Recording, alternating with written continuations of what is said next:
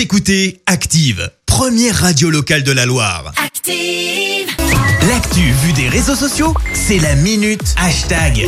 6h52, on parle buzz sur les réseaux sociaux avec Clémence. Ouais, ce matin on parle piratage. Bah ouais, parce qu'il a tout de même fallu 8 pays mobilisés dans une opération euh, pour mettre fin à Emotet. Alors tu vas me dire c'est quoi? Ouais, c'est Bah, Emotet, c'est le logiciel malveillant le plus dangereux au monde, rien que ça. En fait, il était disponible à la location, permettait à des cybercriminels d'installer un cheval de Troie ou encore des rançongiciels sur l'ordinateur d'une victime. Le fameux logiciel existe en fait depuis 2014. Euh, Parmi les pays engagés, on retrouve la France, les Pays-Bas, l'Allemagne, les États-Unis ou encore le Royaume-Uni. Première opération de cette envergure, le tout avec quand même la coopération d'Europol et Eurojust. Bref, assez gros truc.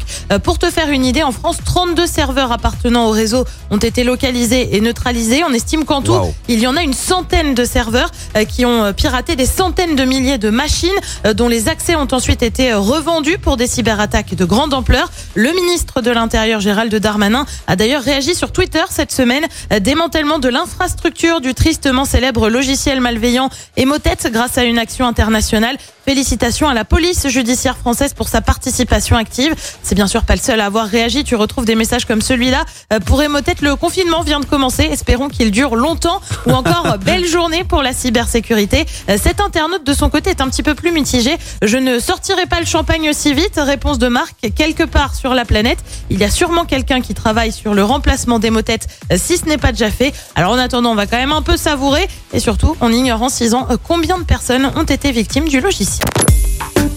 Écoutez Active en HD sur votre smartphone, dans la Loire, la Haute-Loire et partout en France, sur activeradio.com.